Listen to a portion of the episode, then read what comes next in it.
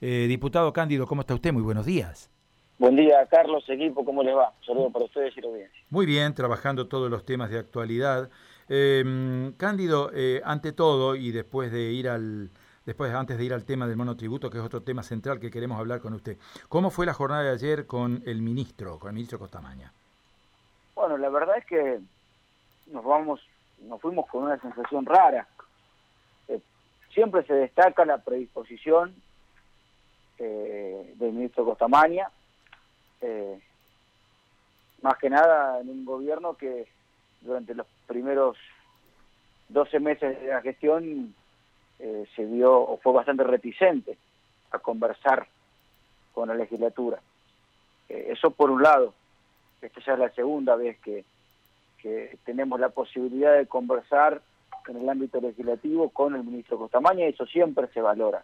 Siempre es mucho mejor poder conversar y poder intercambiar opiniones e ideas que no hacerlo. Eso enriquece la labor de los legisladores y esperamos que también ayude a enriquecer la labor del Poder Ejecutivo.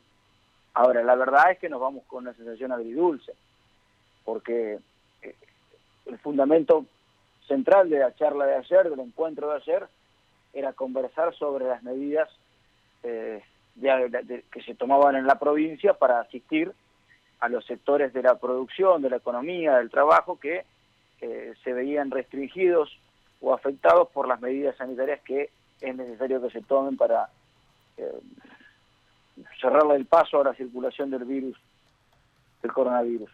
Y, nos vamos con, con, una sensación agridulce, insisto, porque eh, si bien se anunció eh, una batería de, de medidas y de recursos que se utilizaban, según la misma comunicación que hizo el gobierno luego ayer, 41 millones de pesos, cuando rascamos un poquito y le preguntamos al gobierno cuánta plata efectivamente se puso en ayudas directas a la economía, nos respondieron 2.400 millones de parte del gobierno de Santa Fe. El resto lo puso el Banco Santa Fe, el Banco Nación, el Gobierno Nacional, etcétera. Ahora, plata que puso directamente el gobierno de Santa Fe, menos de 200 millones de pesos por mes de pandemia. Eh, y ahí encontramos la respuesta de por qué tenemos permanentemente en la calle reclamando a los dueños de restaurantes, a los dueños de bares, a los dueños de salones de eventos, a los dueños de empresas de transporte, a los jardines de infantes, a los gimnasios y a los diferentes, a los diferentes sectores que no encuentran la respuesta suficiente en el Poder Ejecutivo. Se anuncian de manera grandilocuente planes que luego a la hora de ejecutarse no tienen la misma grandilocuencia. Miren, el plan de ayuda económica de emergencia, el programa de, de asistencia económica de emergencia, en la versión del año pasado, entregó solamente 175 millones de pesos en ayudas para toda la provincia. Evidentemente hay una eh, dificultad, por decirlo de alguna manera, en implementar programas a mayor escala, con mayores eh, con mayores ayudas, no tan conservadores. Y digo conservadores, Carlos, porque mientras la provincia gastaba menos de 200 millones de pesos por mes en ayudas directas a los sectores de la economía, se extuplicó durante el año de pandemia sus eh, recursos en cuentas bancarias. Esto es como un padre de familia que tiene enfermo a uno de sus hijos, que tiene que pagar los estudios universitarios del otro, que tiene que arreglar la casa porque le llueve eh, el techo, y en lugar de hacer todo eso, sigue juntando plata en el plazo fijo. La verdad es que nadie puede decir que sea un buen padre de familia.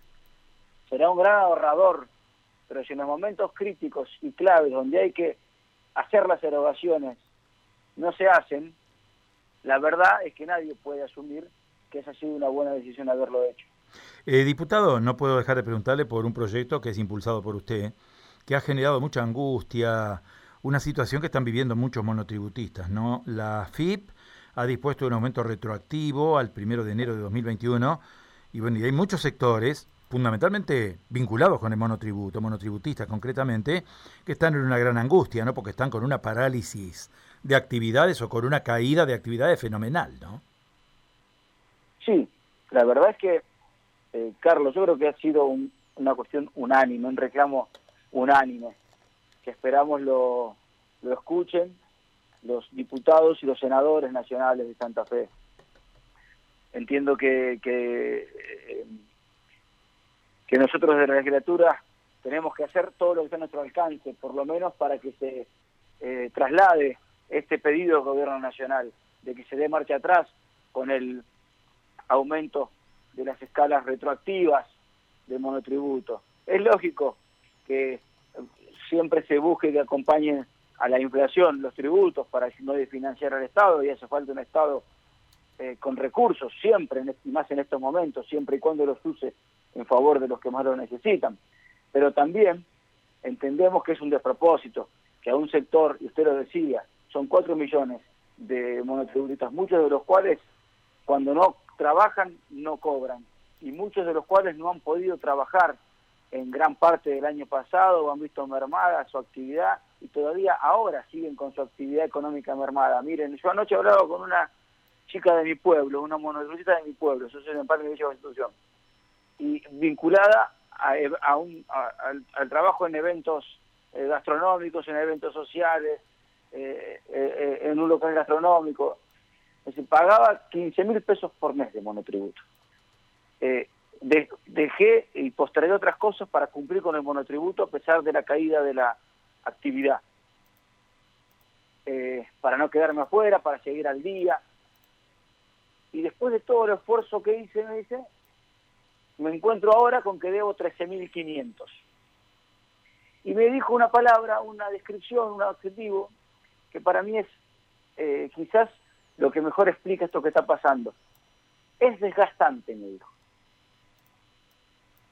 Cuando eh, el Estado tiene la responsabilidad, y yo soy un defensor del Estado, pero del Estado que funciona bien, del Estado inteligente, cuando el Estado tiene la, la responsabilidad de aliviar la carga en momentos de crisis, de usar los fondos anticíclicos para aliviar la carga, y en lugar de aliviar la carga lo que hace es ponerle más carga a los que ya no dan más, es eh, imposible de explicar y lo único que cabe es el reclamo. Y nosotros como representantes del pueblo, lo que tenemos que hacer, y por eso presentamos el proyecto, es reclamar y pedir que se dé marcha atrás con esta medida, para pedir básicamente, Carlos, una cosa, que se gobierne con empatía, que se pueda poner la administración del Estado, tanto nacional como provincial, un poco en los zapatos de la gente común, un poco en el lugar del otro.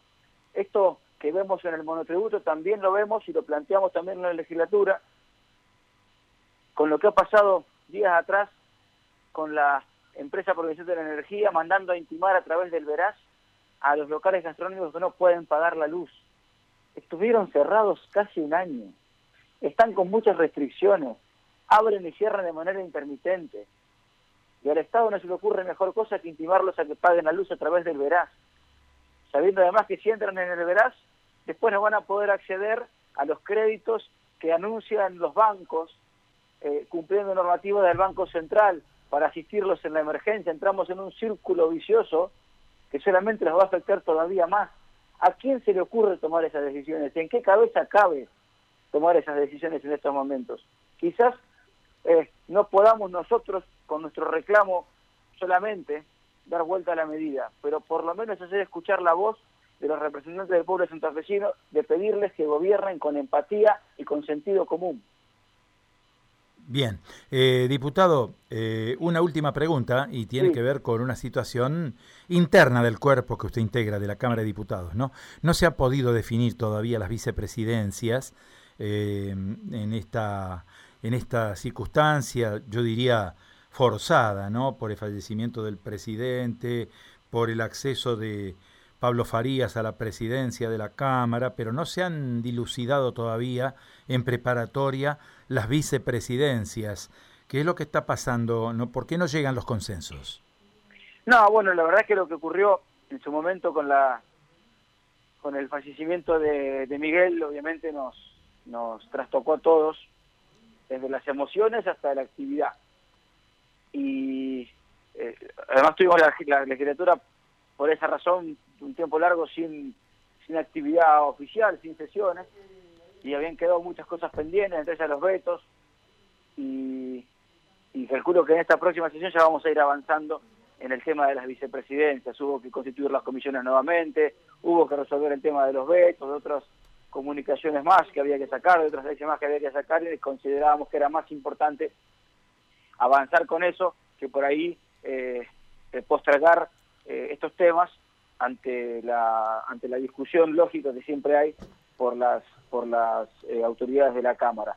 Queríamos garantizar primero que la Cámara funcione, está funcionando normalmente con su presidente Pablo Farías, constituyéndose todas las comisiones que había que constituir para poder dar curso a los expedientes y ahora ya con todo eso resuelto, con los vetos del gobernador eh, ya resueltos de una manera u otra, pero resueltos, eh, seguramente esta sesión vamos a avanzar en este último tema que nos queda para la eh, para completar el paisaje institucional de la legislatura.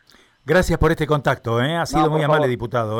Gracias a usted. Adiós. Juan Cruz Cándido, diputado provincial, radical en el seno del Frente Progresista Cívico y Social, conversando con nosotros de estos tres temas puntuales, ¿no? Por un lado, el tema de la reunión ayer con el ministro Costamaña, por el otro, monotributo, ¿eh? que es un tema central para mucha gente, y por el otro, bueno, la situación orgánica ¿eh? del cuerpo, que no define todavía vicepresidencias, ¿no?